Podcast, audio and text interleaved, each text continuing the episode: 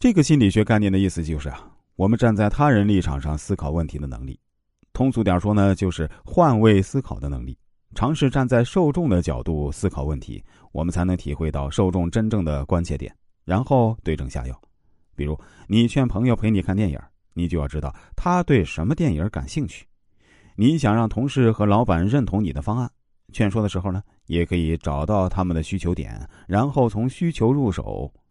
你想劝长辈放弃有害的养生文，也应该知道他们看这些文章的根本原因呢，是想养生。不能让他们停止看有害养生文，而是给他们一些更加科学的养生建议。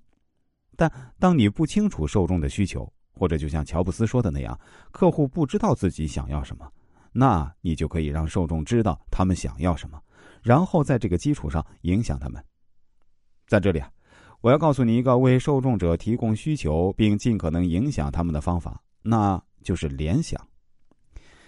心理学上有一项非常有趣的行为科学研究，超市员工把啤酒放在婴儿产品的旁边，发现啤酒大卖。原来啊，那些奶爸们给自己的宝贝儿购买完产品之后呢，顺手就把旁边两罐啤酒放在一起一同结账。大家看，这就是联想法的体现。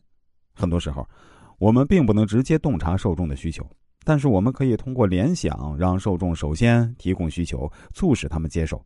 实际上，商家已经在广泛应用这一方法了。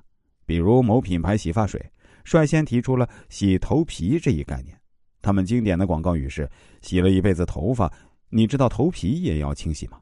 你看，通过这句广告，就向消费者提供了一个原来我们也是需要清洗头皮的需要，很自然就把头皮和头发联想起来，进而影响消费者的决策，吸引大家购买。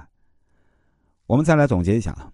从受众的角度来看，如果受众已经有了明确的需要，劝说者就需要回应这些需要。